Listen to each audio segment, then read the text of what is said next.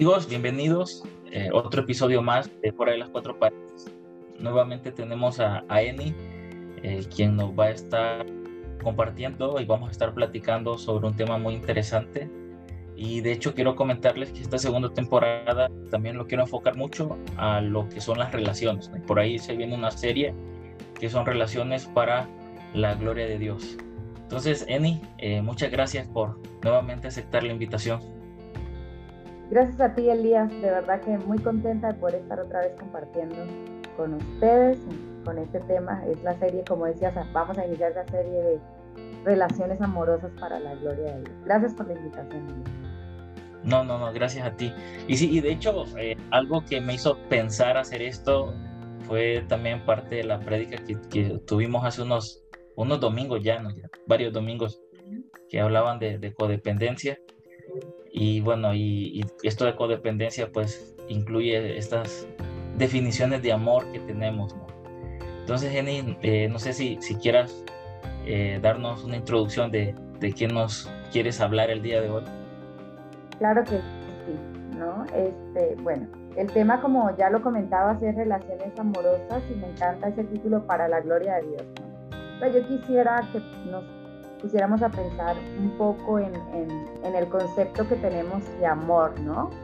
Por ejemplo, si tú vas a, las películas antiguas, ¿no? Del amor, eh, eh, las películas de Disney, eh, ahí te vendían el amor como ese príncipe, ¿verdad? Que llegaba con casa, carro y beca, y, si tú no tenías así mucha... Eh, recursos, pues él te los daba y tú era felicidad y vivieron felices para siempre. Uno veía la etapa del enamoramiento y, el final es y vivieron felices para siempre. Entonces quizás este, ese concepto de amor lo hemos, este, eh, es el que hemos asimilado y vamos a una relación, por ejemplo, de matrimonio. Y cuando viene el primer problema, ¿no? Podemos pensar, bueno, ¿y qué pasó con el vivieron felices para siempre, ¿no? Eh, hay canciones también de amor, como por ejemplo, solo eh, tú estás en mi vida, tú eres lo único que es brillante, eres cada respiro que tomo, eres cada paso que doy, ¿no? y amor así romántico, ¿no? O hay una muy, muy conocida, ¿no? Por mil años más que dice, podría morir y esperarte una vida, no tengas miedo, te amaría por mil años, ¿no? Entonces, bueno, tú dices este concepto de amor, wow, ¿no? Es lo que nos están diciendo las canciones. Ahora, hay otro extremo, Elías, que ahorita está muy de moda, que de repente yo vi una foto tuya en el Facebook, ¿no? Y te ves ah, bien guapo, bien guapa en el Facebook, y empezamos a platicar y al día siguiente te amo, ¿no?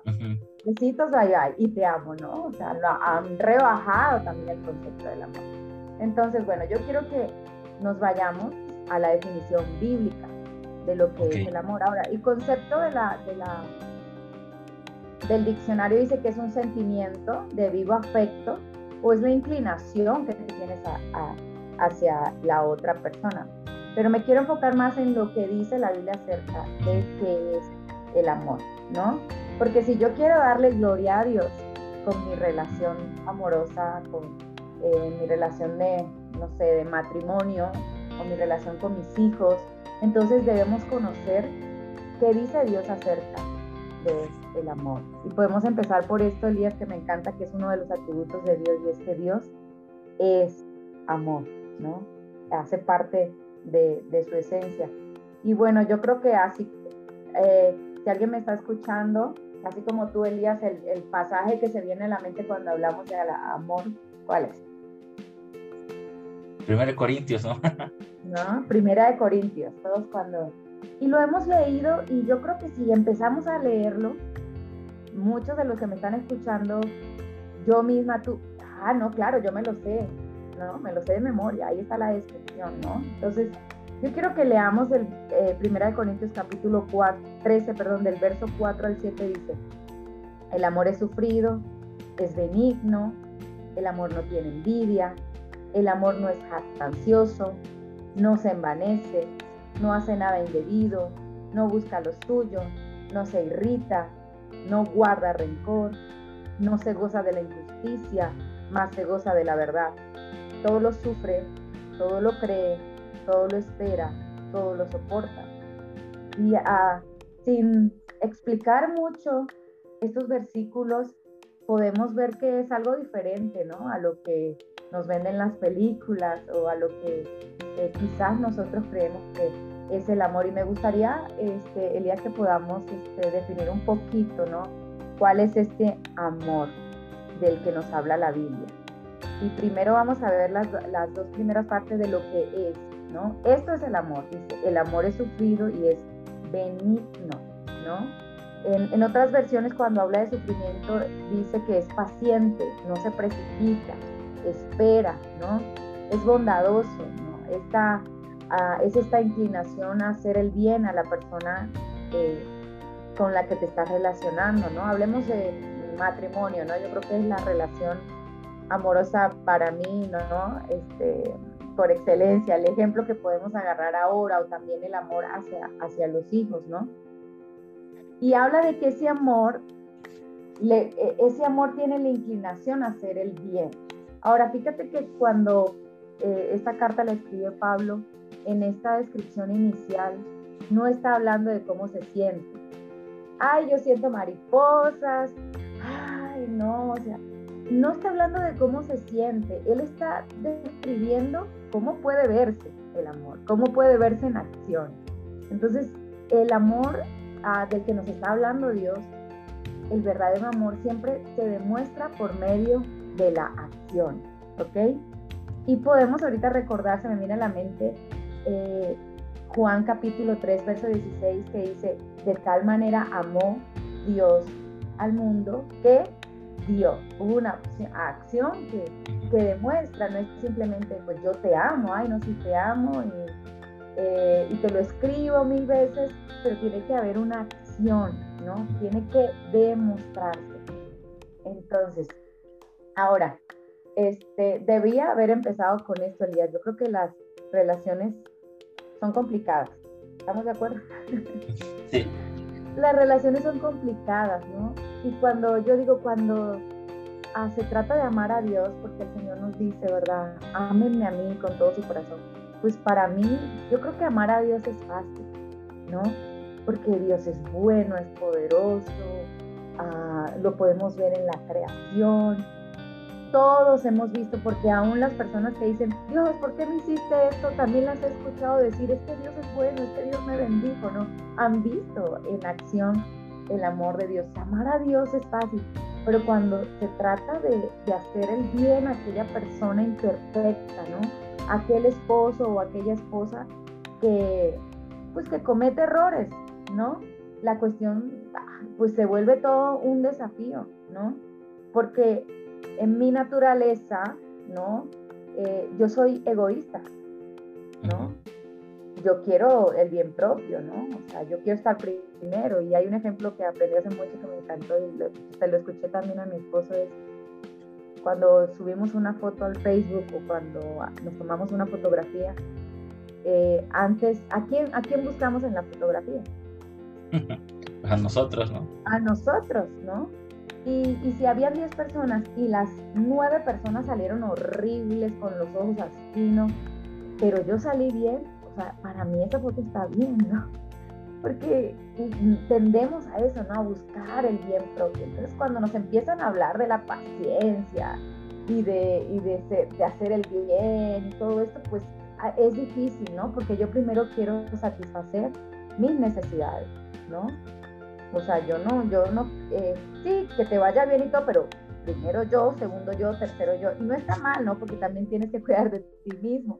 Pero a veces somos tan egocentristas y por eso eh, yo creo que necesitamos ese encuentro con Dios porque Él es amor, Él es el amor para que podamos manifestar esto que está diciendo Pablo aquí en segunda, en primera de Corintios 13, Entonces, nos está diciendo que nos dice, tiene paciencia en otras versiones, o sea, es paciente, es bondadoso. Ahora nos dice lo que no es. O sea, así no se ve el amor. Así no es amar. No es envidiar.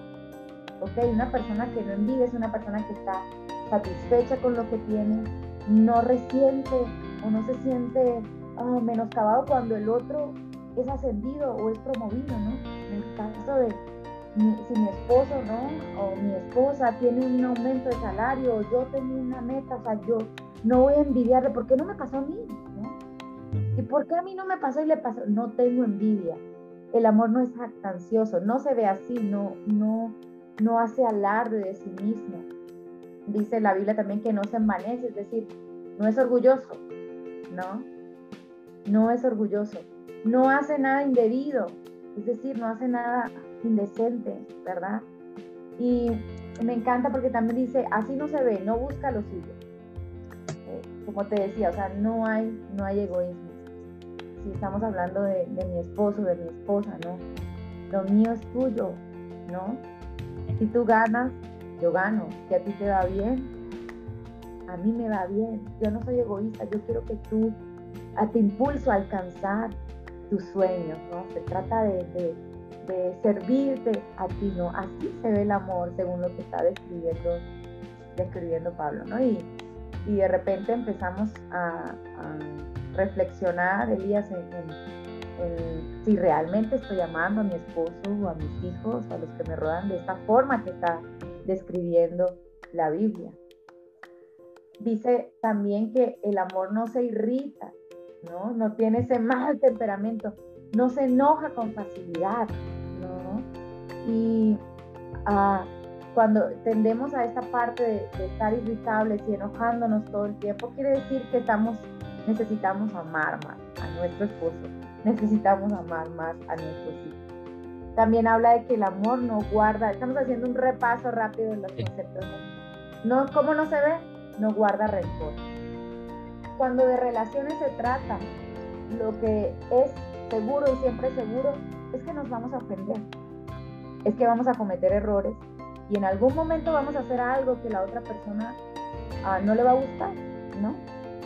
Porque precisamente como decía al inicio, somos seres imperfectos. Ahora, este amor del que está hablando la Biblia, que es un amor incondicional, un amor que se da, que no espera, es un amor que está para servir a otros, que se da, que busca lo, el bien de los demás, es un amor que perdona, que no guarda rencor. Es decir, te equivocaste, pero entiendo, ¿no? Y te perdono. No me quedo con esto, ¿no? No es de que nos casamos en, el 2000 y en el 2022, ¿no? ¿Te acuerdas cuando en el 2000 este, te dije que quitaras el vaso de ahí no lo quitaste, ¿no? Es decir, no guarda eso dentro de su corazón. Perdona, ¿no? Dice que no se gusta de, la injusticia, más se goza de la verdad. Y eso me encanta porque es algo así como, no te alegras si algo malo le pasa a la persona que amas. Así no se ve el amor. No me alegro. No, al contrario. No me digo, si algo malo te pasa, al contrario, me alegro de tus triunfos. Me alegro de que te vaya bien. Eres una persona llena de amor. Qué padre que lo pudiste alcanzar, qué bueno que te dieron ese ascenso, qué bueno que pudiste, ¿no? Ganar ese examen, no sé, ¿no? De esta manera, ¿no? Qué bueno que pudiste lograrlo. Y Pablo dice en el verso 7, describiendo el amor, ahora vuelve a decir, todo lo sufre, todo lo cree, todo lo soporta. Yo creo que Pablo se está refiriendo más a que en un momento de crisis y de dificultad, porque todas las relaciones amorosas pasan por ese momento de crisis. Los matrimonios, todos los matrimonios tenemos momentos difíciles, ¿verdad? Dice que a esto más bien se refiere a que yo puedo permanecer firme y fuerte en medio de un momento de crisis. Yo puedo mantener esa promesa, como dice el voto cuando el voto tradicional, ¿no? nos casamos hablando de las relaciones de matrimonio, Elías.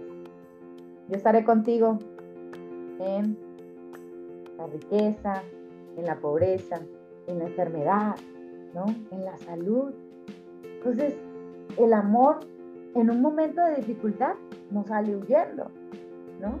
En el primer momento en que el esposo se le olvidó meter la ropa sucia en el cesto de la canasta, no, aquí está eh, fírmame aquí porque tenemos... Que te escuche mi esposa en eso, por favor.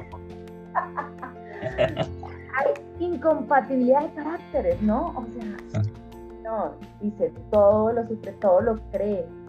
El amor no, a mí me encanta porque esta parte del amor no se está como viendo lo malo siempre en la persona, sino que puedes confiar, puedes confiar en, en esa persona, ¿no? Puedes confiar en la persona que ama, esperas de ella lo mejor siempre, ¿no? Entonces, yo creo que viendo este, este estándar de amor, Elías, es, esto es un amor que exige compromiso. Es un amor que no es guiado solo por un sentir, ay, yo siento mariposa. De hecho, eh, los griegos tenían cuatro ah, palabras para el amor, ¿no? Y, aquí estamos hablando de ese amor ágape que habla la Biblia, ¿no? que es el amor sacrificial, es un amor incondicional. Yo te doy no esperando nada a cambio. Yo te doy porque es que yo estoy llena de amor y esa, eso es lo que desborda de mí, ¿no? Pero este tipo de amor requiere una voluntad firme, ¿no? Requiere madurez, pero sobre todo requiere dependencia de Dios. No puedo darle la gloria a Dios porque es como dice, como dice el tema, relaciones amorosas para la gloria a Dios. Yo no puedo darle la gloria a Dios en mis propias fuerzas, ¿no? Yo siempre he dicho, este tipo de amor es sobrenatural. ¿Por qué no viene de manera natural? Porque como te decía, ah, de manera natural viene primero yo, segundo yo, todos aquí tienen que servir. Y todos caminen con cuidado, no me hagan enojar, porque si me hacen enojar esto aquí va a estallar, ¿no? O sea, e, esa es la naturaleza ah, egoísta. Pero yo estoy hablando de ese amor que es sobrenatural, que viene de Dios. Si alguna persona me está escuchando y dice, no, pues no, imagínate, esa lista está imposible. Claro que sí, estoy contigo.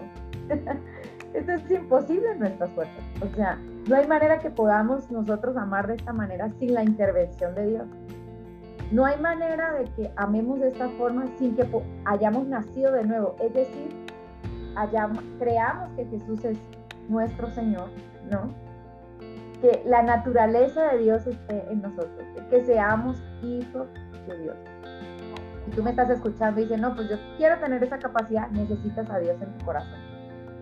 Luego que tú, recibes a Dios en tu corazón, entonces ahora yo puedo comenzar a amar de esta manera a mi esposo, a mis hijos, a los que me rodean, incluso porque la Biblia va más allá, ¿no? Eh, a, amar a aquel, al enemigo, ¿no? Orar por aquel que me está deseando el mal, ¿no? O sea, esto es otro level, ¿no? Esto es para gente que quiere ir más allá, ¿no? Que, que, tiene una voluntad firme, ¿no? Que depende de Dios. Entonces, si nosotros somos hijos de Dios, podemos amar con este tipo de amor. Y me encanta Elías porque estudiando un poco, recordando un poco de lo, de lo que habla Gálatas, de cuál es el fruto del Espíritu, y el fruto es algo que se da de manera natural, ¿verdad? El palo de mango lo da, o sea, pare mangos o da mangos de manera natural, no hay que, oh, está ahí el mango, el palo de mango sufriendo, no. O sea, hubo un proceso, obviamente, una semilla, hubo que regarlo, ¿no? Requiere tiempo. Elías, porque a veces queremos amar a, o sea, nos casamos y, ya la primera, no, eso requiere intención.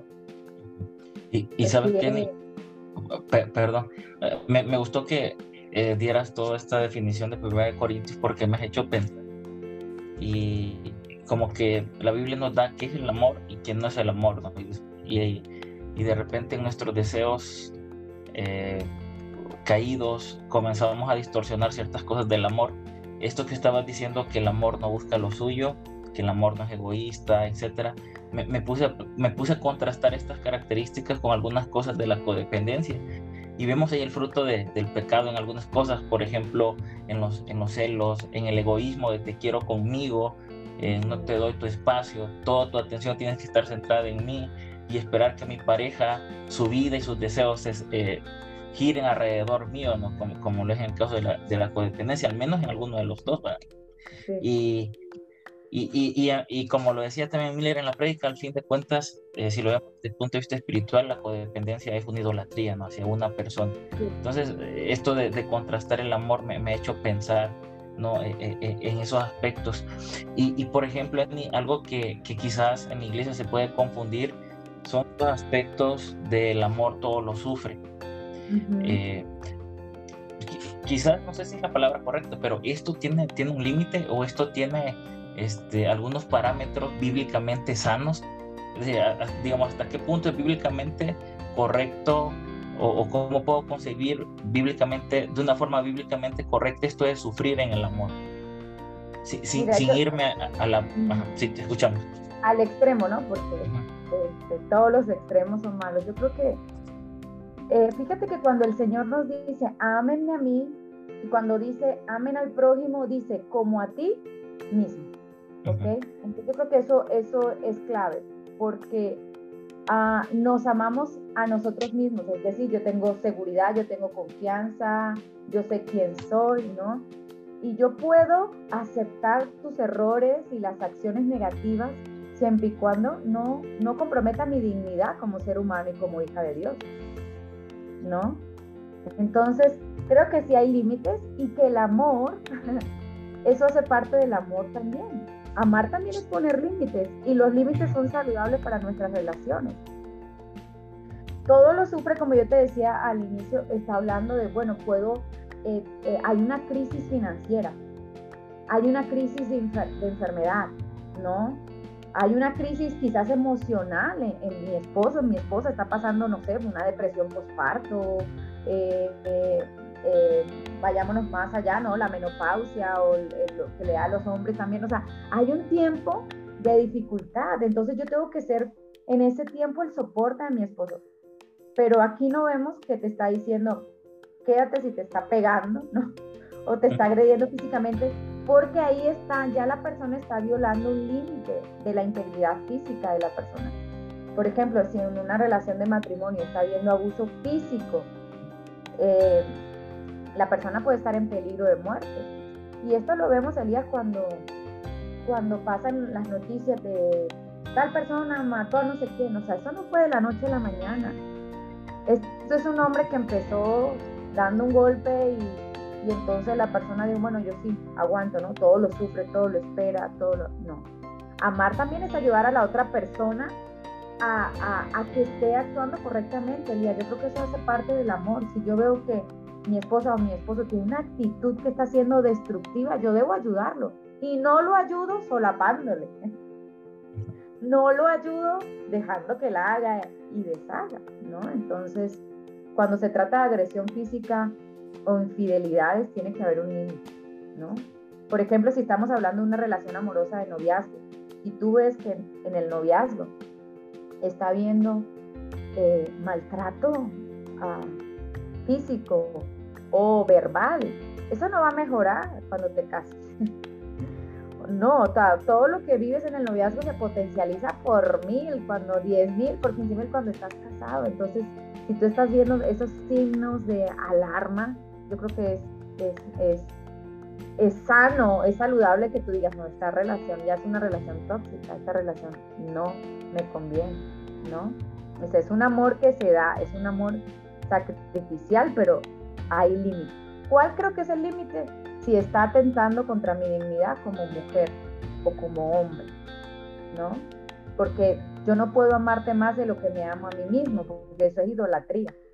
Al único que yo puedo amar más es a Dios, pero no a ti. Ahí, se, ahí, ahí ya yo estaría dependiendo de ti como lo estás diciendo. No sé si, si respondí a tu pregunta. Sí, sí, sí, correcto. Entonces, ah, eh, quiero como hacer ese énfasis de amar también es poner límites, porque los límites son saludables para nuestras relaciones. Entonces, si hay alguna mujer que me está escuchando que está sufriendo agresión física, no lo permita, no lo permitas, busca ayuda. No es que me prometió, no sé, días hace poco vi como unas, este, unas cartas que hacían las personas que abusivas, ¿no? Después de haber, por ejemplo, y ponían la foto, son testimonios reales de una mujer que estaba súper hinchada, que había tenido un derrame, o sea, mil casos, y, y pudieron sacar como los correos electrónicos y la persona decía, te amo bebé, te amo y te amo y no lo voy a volver a hacer. Pero eso no es lo que dice la Biblia, ¿no? O sea, no hace nada indebido, dice la palabra. El amor no hace nada indebido, ¿no? no busca lo suyo, ¿no? Entonces, este, ahí cuando una persona ya está teniendo un problema de este tipo, esta persona necesita ayuda. Y yo creo que necesitan ambos, Elías, porque una cosa es la persona que, agrede, pero lo otro es la persona que se deja agredir. O sea, ¿qué está pasando contigo que permite que un esposo sea infiel una, dos, tres, cuatro, cinco veces y, tú estás ahí con la misma actitud? ¿Qué está pasando dentro de ti? No te estás amando, no te estás respetando, no te estás viendo como Dios te ve. ¿No? ¿Por qué tan callado, Elías? no, estoy, pensando, ¿no? Que, está, está fuerte esto, ¿no? Y, por ejemplo, esto de, que el amor no busca lo suyo, también me puso a pensar otras características de las relaciones eh, poco saludables, como es la manipulación, ¿no? Yo trato de siempre salirme con la razón y busco cualquier medio, ¿no? Como la manipulación emocional, el hacerme víctima con, con el objetivo de, de llegar a tus emociones, ¿no? Para hacerte sentir culpable a ti a pesar de que no tienes la culpa, parte de las estrategias del agresor. Y, y también estaba pensando con, con, estas características que estabas mencionando sobre una pareja que se menciona en la, en la Biblia. Obviamente en la Biblia no dice que la pareja era codependiente, pero hay características de esta relación que, que pudieran, pudiera señalarnos, o sea, que, que, que, algo andaba ahí, que es la, que es eh, Sansón y, Dalila. Fíjate que algo que me llama la atención es que Sansón antes de llegar con ella este, se había separado, ¿no? Hay, por ahí cuentan la historia que, que se enojó tanto, que, que bueno, y, que hizo una matazón, etcétera, pero él antes de Dalila había tenido una relación y algunos, algunos eh, eh, comentaristas mencionan que muy probablemente Sansón no había sanado esa parte antes de meterse a, otra relación. Y vemos que en esta relación nueva que tiene con Dalila, había muchas características en Dalila que, que se pueden, que encarnan o que materializan esta característica de lo que no es el amor. Vemos una, una Dalila que buscaba lo suyo, una Dalila que usaba la manipulación, que usaba el victimismo, que tú no me amas porque no me cuentas tu secreto. Y por parte de Sansón vemos que eh, o, no, que o no se daba cuenta o no quería darse cuenta, porque viendo a Dalila que, que lo manipulaba, que le mentía, porque siempre que Sansón decía, no, es que mi secreto es este, ¿no? Casualmente los enemigos utilizaban ese secreto que él le había dicho para querer apresarlo y esto se repetía y esto se repetía. Entonces, hay como muchas características para decir que era una relación a lo mejor codependiente ¿no? o, muy poco sana, que no reflejaba lo que la Biblia dice que es el amor. Tóxica, sí, correcto. No sé Yo creo que hay señales, ¿no? Como, no como tú decías, habían señales de que Dalila no estaba haciendo, no estaba hablando con la verdad, que estaba haciendo cosas indebidas, aún así Sansón por eso te digo, o sea, uno era lo que estaba haciendo ella, lo estaba engañando porque eh, quería sacarle a fuerzas la verdad de cuál era lo que le daba esa fuerza a él para que le dieran dinero, ¿no? Ella estaba interesada era en el dinero. Bueno, ella estaba mal, ¿no? Pero como dices tú, ¿cómo estaba Sansón? Yo creo que de herido y de necesitado de, que la mujer estuviera ahí, ¿no? Sobándole la cabeza y que estuviera ahí con, él, con ella, que sabiendo que estaba haciendo mal, lo permitía. Ahora, yo, yo creo, Elías, que en este tipo de relaciones el final siempre es fatal. Porque una cosa, bueno, pasa una vez, pasa dos veces, pero el problema es que si sigue pasando, ¿cómo, cómo terminó Sansón? Le sacaron los ojos muerto. Entonces, así hay relaciones, y estoy hablando para, para quizás eh, relaciones ya, eh, no personas casadas, hoy te me voy a referir un poco a los que están solteros, que hay relaciones que has estado teniendo que te están drenando, ¿no? Que te están matando espiritualmente, que no te está aportando, porque como bien es claro, ¿no? Y yo creo que esto nos puede abrir mucho los ojos, esta es la descripción del amor. Entonces, si esta persona no está haciendo esto conmigo, Ahora, tampoco nos pongamos ahí exhaustivo. He sufrido. No, bueno, tampoco, ¿verdad? No, no. porque es un ser humano imperfecto, ¿no? Pero por lo menos tiene que haber un acercamiento. Digo, por lo menos la intención de que, bueno, cometí un error, pero lo, lo voy a, a, resarcir, voy a, a, a, hacer algo para, para, ¿no? Restituir lo que hice mal, o sea, no sé, ¿no? Pero hay un patrón y es que sí puede que, como dice, eh, como dice aquí la palabra y me comentabas, ¿no? Fueron varias veces que ella lo hizo. Entonces, si está pasando, si es algo cíclico y yo no hago algo diferente, el ciclo se va a volver a repetir. O sea, para salir de un ciclo como este, de que me está sacando la, o sea, yo les, ella me está queriendo sacar la verdad, yo le estoy diciendo mentiras y vuelve otra vez y vuelve otra vez y vuelve otra vez. O sea, si este ciclo sigue así y alguno de los dos no hacemos algo diferente, el, el, el término puede ser fatal. Vayamos a una relación de una relación de infidelidad, ¿no? A veces, uh, ¿qué, ¿qué, estaba pasando en el corazón de Sansón?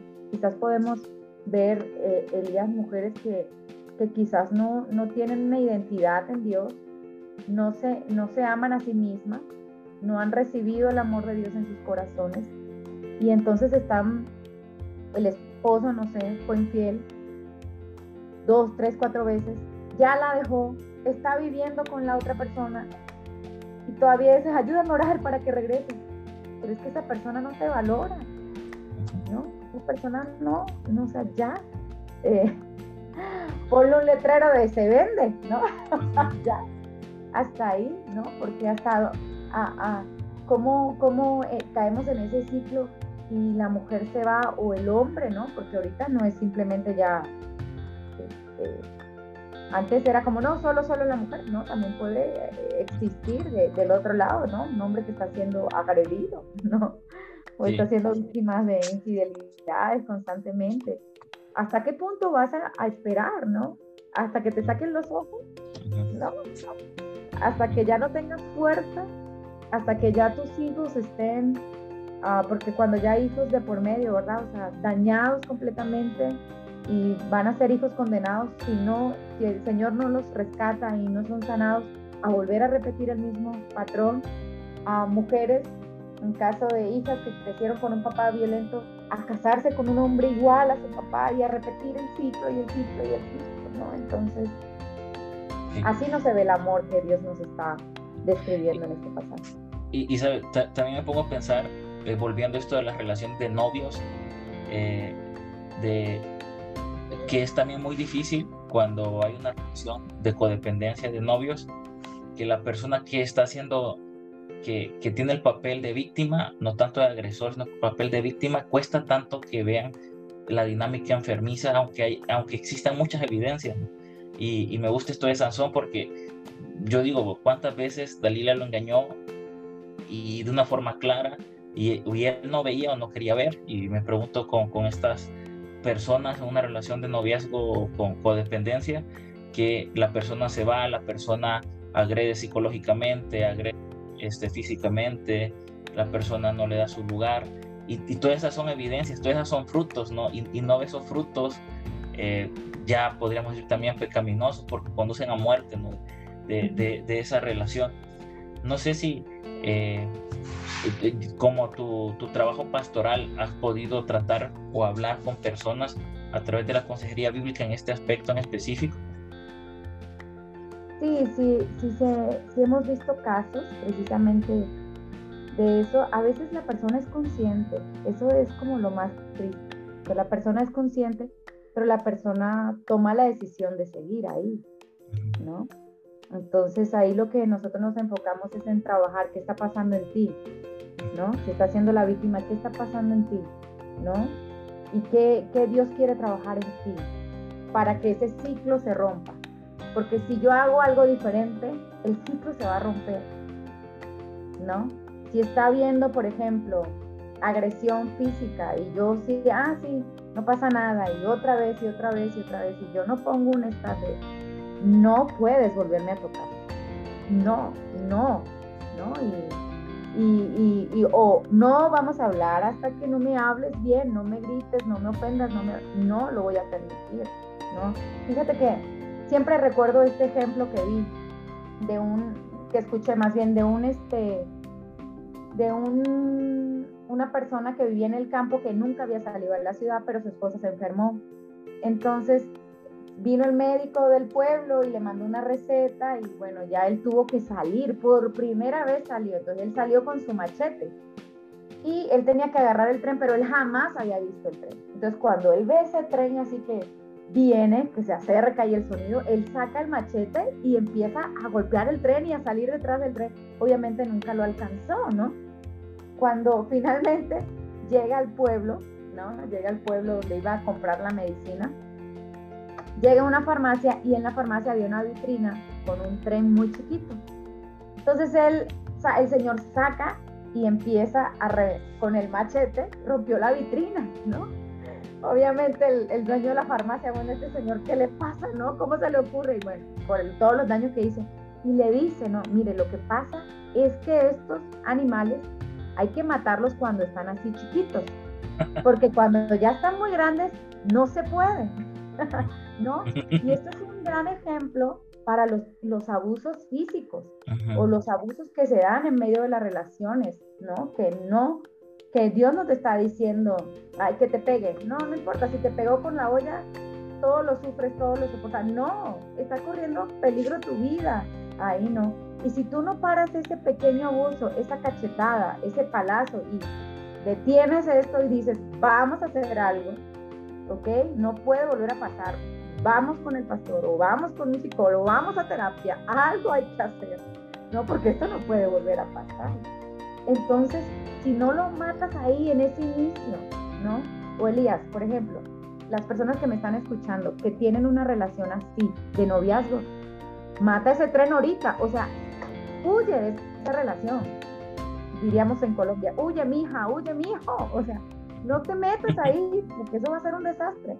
¿no? Si no lo, si no lo resuelves cuando empieza el, primero, el primer indicio, ¿no? Ya cuando esté más grande, ya va a ser imposible, va, a ser como le pasó a Sansón. Le sacaron los ojos. recuerdo un ejemplo que, nos dio un profesor en la universidad en relación a esto de las terapias de pareja, eh, que comentaba que, que, esto es como, como el cáncer, mencionaba él, eh, que, va, que, que alguien con cáncer avanzado puede ir al médico, pero hay muy pocas probabilidades. O sea, de, obviamente que con, obviamente sin una intervención milagrosa, hablando así en términos médicos, muy poca probabilidad de que se sane. Entonces él decía, en terapia es lo mismo. Vienen hasta que la relación ya está muy desgastada, muy dañada, y, y esperan que, que mágicamente no, y rápidamente las cosas vuelvan. Entonces es muy importante, como dices, de hecho algo que, que, a mí me ha servido y que yo lo recomiendo es que incluso antes de casarse vayan a sesiones de prematrimoniales, ¿no? de, de trabajar desde ahí, desde antes de casarse, ¿no? es algo que, que es muy útil. Sí, así es, Elías, así es. Y, y los que me están escuchando, eh, yo creo que sí, si nosotros, Elías, si nosotros como hijos de Dios estamos cumpliendo lo que dice esto, jamás vamos a llegar ahí, a ese punto de, una separación porque hubo una agresión, o sea, ya se tuvo que meter, ya tuvimos que, ¿no? Denunciar. Pero si estamos viviendo este tipo de amor, porque si te das cuenta, Elías, muchas veces las discusiones que tenemos en, en nuestros matrimonios son por cosas simples, sencillas, que tienen que ver más, ¿no? Con que con que si pudiera ceder un poquito y no y, ese ceder no anulándome, ¿no? Porque como te decía, hay un límite, ¿no? En la codependencia ya uno, o la dependencia ya, hay uno que está anulado, ¿no? Que no tiene vida propia, ¿no? O sea, y si él no me da o él no está, yo me muero. No, no estamos hablando de eso.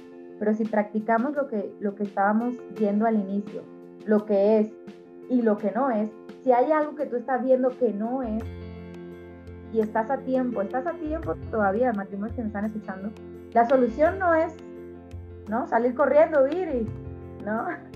Porque también ese es el otro extremo, Elías. O sea, hay personas que aguantan y aguantan y aguantan cuando tú dices, no, o sea, es que el trencito se tuvo que matar desde chiquito, ¿no? Obviamente, finalmente, bueno, nosotros como pastores siempre damos el consejo y queremos que haya restauración, ese es nuestro anhelo, ¿no? Pero hay algunos casos, como tú dices, que ya la persona, o sea, ya es un cáncer avanzado y, ya son relaciones que, no, o sea, definitivamente pues truenan, ¿no? Pero yo creo que si empezamos a, a, no nos vamos al otro extremo, ¿no? De, ay, no, me miraste feo, o ay, no, eso, entonces ya me voy, ya tiro, ya, no, o sea, aquí es donde dice, lo espera, te creo, eh, sé que tú estás en un proceso de crecimiento, así como yo también estoy en un proceso de crecimiento, en que vas a cometer errores y que yo voy a cometer errores. Y, la Biblia dice, ¿no? Que ese tipo, el, amor dice, cubre multitud de faltas, ¿no? Porque está bien, te equivocaste, pero no pasa nada, me, me da risa. Yo me acuerdo de cuando recién me casé y cometía un error, ¿no? Y yo así, perdóname.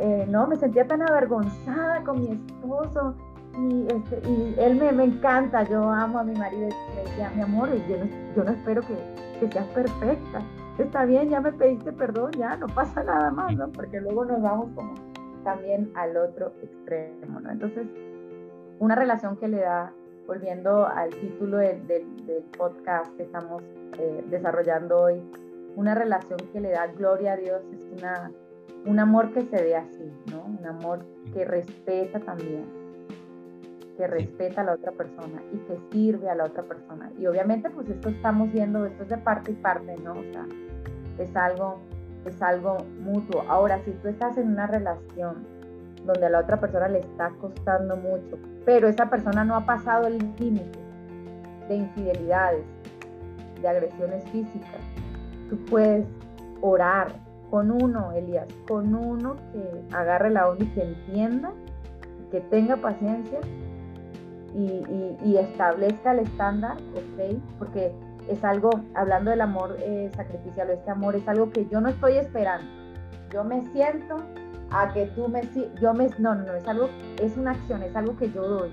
Entonces, como es algo que yo estoy dando también, Elías, ese es el estándar que yo marco. O sea, si yo te estoy amando así, se da por entendido de que esa es la forma en que yo espero que tú también me ames. Es el estándar que yo establezco para mis relaciones. Si yo me comporto con respeto, con amor, con servicio, eso es lo que yo voy a cosechar también, ¿no? Porque es algo que yo estoy dando, que yo estoy sembrando y en algún momento yo lo voy a cosechar. Qué precioso que pudiéramos movernos en este tipo de amor. Y sabes que Elías, ah, hay un, yo siempre digo, o sea, esto no viene de forma natural, ¿no? Y ya hicimos la aclaración, no estamos hablando de una relación que anula a la otra persona, no estamos hablando de una relación de, de golpes, de abuso físico, de abuso psicológico, no estamos hablando de una relación de infidelidades. No, ese, ese ya es cruzar el límite. Pero estamos hablando de una relación común, de un matrimonio que, que nos enfrentamos a problemas, ¿no? que si Dios está en la ecuación todo va a ser más fácil.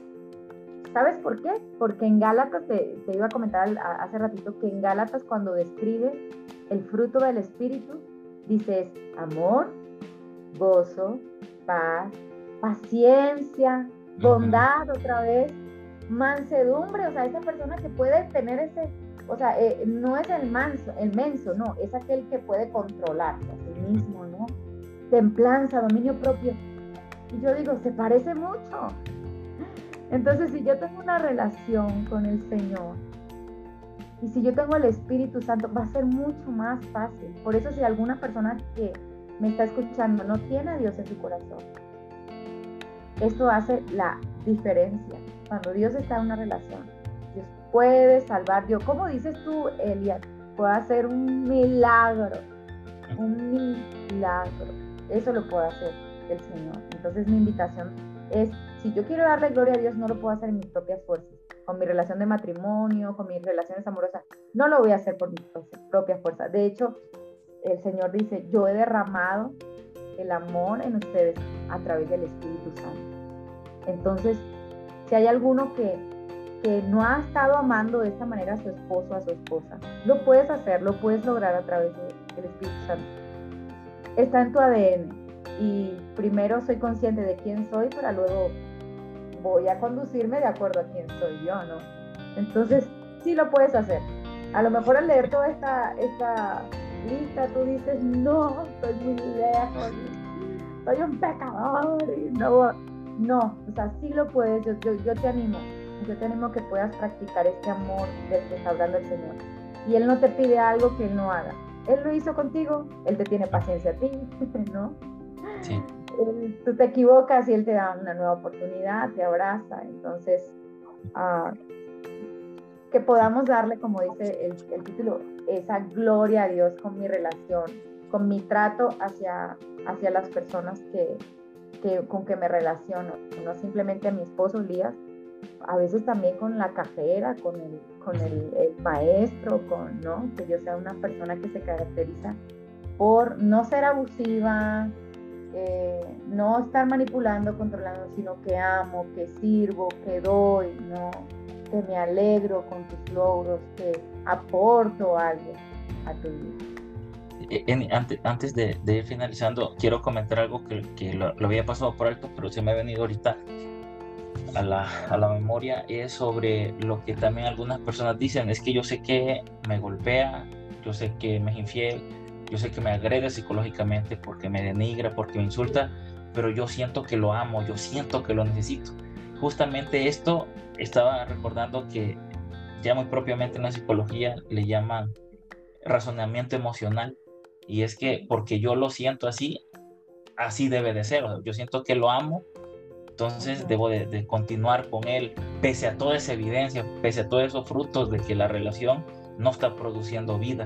Entonces también aquí es como también tener cuidado con las emociones, que sí son un regalo, sí están ahí para que disfrutemos la vida, pero no podemos dejarlas que, que sean, el, eh, que tomen el timón ¿no? de, de, de, nuestras decisiones. No sé qué piensas al respecto. No, así es. No, yo creo que una persona que, que dice eso, pues ya tienen en, endiosado a su pareja. Y eso está mal, eso es pecado, eso es idolatría.